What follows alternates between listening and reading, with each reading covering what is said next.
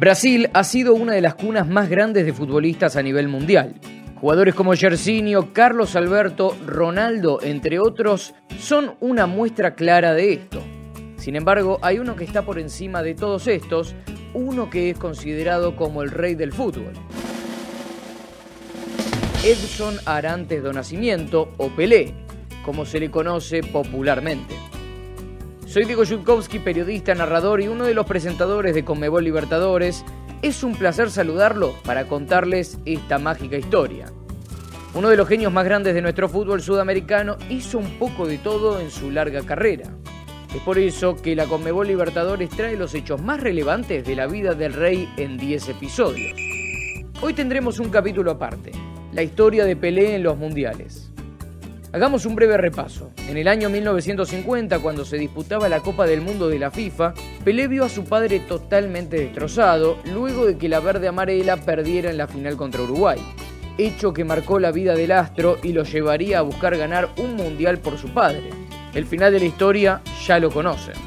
Pelé debutó con la selección de Brasil con tan solo 16 años en un partido que enfrentaba a las dos grandes potencias del continente sudamericano. El partido entre Brasil y Argentina fue donde todo empezó.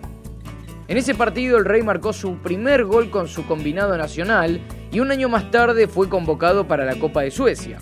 La historia de Pelé en los mundiales, además de estar llena de fútbol, victorias y goles, también está marcada por las frecuentes lesiones que mostró Pelé debido al juego fuerte que mostraban sus rivales frente a él. En Suecia, el Rey no jugaría los primeros dos partidos de la fase de grupos por una lesión que aquejaba.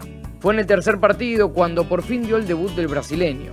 Ahí, Pelé dio una asistencia para su compañero Babá, quien esa noche marcó los dos goles de la verde amarela. Una vez superada la fase de grupos, empezó el idilio de Pelé con los goles. Primero marcó el único gol en su selección en el partido de cuartos de final frente a Gales. En las semifinales, Brasil enfrentó a Francia de Just Fontaine, quien en ese mundial marcó un total de 13 tantos, pero ese día los goles los puso el crack de la selección canariña, quien se despachó con su primer hat-trick en un mundial. La final fue contra el equipo local, Suecia. Pelé volvió a mostrar todas sus condiciones, marcando dos de los cinco goles de su selección. El primero de ellos es considerado uno de los mejores de la historia de los mundiales. El rey recibió un centro dentro del área, bajó el balón con el pecho y eludió con un sombrero a uno de los centrales suecos, para quedar mano a mano con el arquero y poner el 1-3 parcial a favor de Brasil.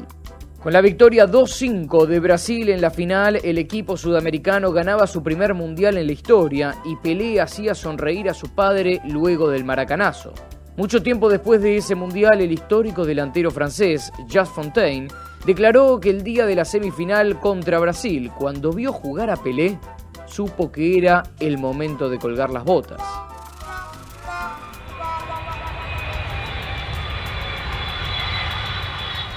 Chile 1962. Inician los problemas físicos. Para este mundial Pelé ya era considerado como el mejor jugador del mundo. Sus grandes actuaciones con el Santos y la gran cantidad de goles que había hecho lo ponían como la máxima figura de este mundial y como la gran favorita a Brasil. Antes de la cita mundialista, Brasil se encontraba en una crisis económica bastante delicada. El presidente del país en ese entonces, Joe Goulart, dijo pocos meses antes del Mundial que no tenemos pan, arroz ni otras cosas indispensables para vivir, pero nosotros tenemos a Pelé, Garrincha y Amarildo, y además nosotros tenemos la Copa del Mundo. Eso es lo principal. Las declaraciones del presidente cayeron en una situación delicada del país. Sin embargo, tenía razón. Para los brasileños, el fútbol es una de las cosas más importantes. Por esta razón, el lema que utilizó el equipo que viajó a Chile fue No cambies nada que haya ido bien. Y así fue. Brasil llevó a los mismos jugadores que habían obtenido el título en Suecia, pero además de esto, llevaron los mismos uniformes, se fueron en el mismo avión y con el mismo piloto. El primer partido fue contra México y el Rey fue protagonista. Ese encuentro terminó con un resultado de 2 a 0 a favor de Brasil. Esa tarde Pelé puso la asistencia para el primer gol del Lobo Zagalo y marcó el 2 a 0 final. Sin embargo, luego de esta gran presentación saldría lesionado en el partido contra Checoslovaquia. Brasil finalmente se llevó nuevamente el campeonato, pero el crack brasileño no disputó ningún otro partido.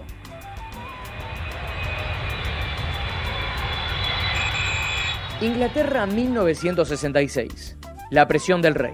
Ser el número uno no es lo que todos piensan. En esta época los rivales confirmaron una vez que la única forma de parar al astro era con pierna fuerte, no dejarlo pensar y mucho menos jugar. El objetivo principal de las defensas rivales era sacar a Pelé de los partidos, bien sea psicológicamente o físicamente. En el primer partido de la fase de grupos, Pelé anotó uno de los dos goles con los que Brasil venció 2 a 0 a Bulgaria y se convirtió en el único jugador en la historia de los mundiales en marcar en tres citas diferentes. A pesar de esta primera victoria, la canariña perdió por el mismo marcador, de 3 a 1, frente a Hungría y Portugal. En ese último partido, Pelé tuvo que abandonar el campo debido a la violencia con la que estaban jugando los futbolistas portugueses. No fue el mejor mundial para el rey, y eso quedó retratado en sus declaraciones luego de la eliminación, donde aseguró que no quería volver a jugar la Copa del Mundo. Estas declaraciones dejaron a todo Brasil en shock, sin embargo lo que ellos no sabían era que lo mejor de Pelé aún no había llegado.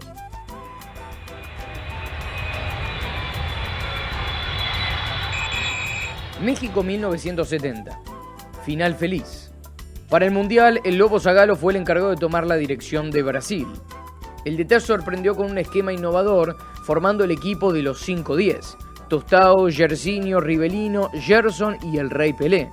En los cuartos de final ante Perú y la semifinal frente a Uruguay, el Rey se vistió de asistidor y dejó los goles para sus compañeros. Contra la selección inca, Pelé puso una de las asistencias para que su selección ganara 4 a 2. En el partido de las semifinales logró dar otra asistencia sin embargo, este partido siempre será recordado por el mejor no gol de la historia.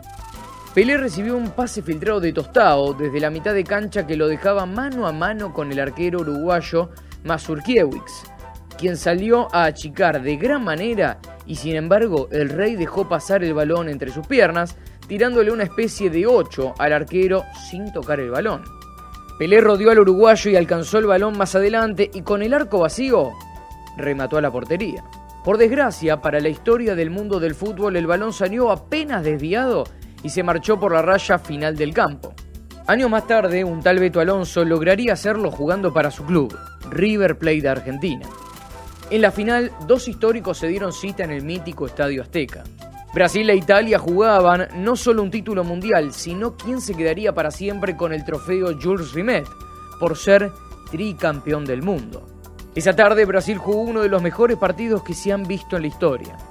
De la mano de Pelé, quien marcó el primer gol y puso dos asistencias más, Brasil venció 4 a 1 a la selección europea. Los goles de Brasil fueron marcados por Pelé, Gerson Gersinio y Carlos Alberto. Hay dos datos curiosos sobre México 70.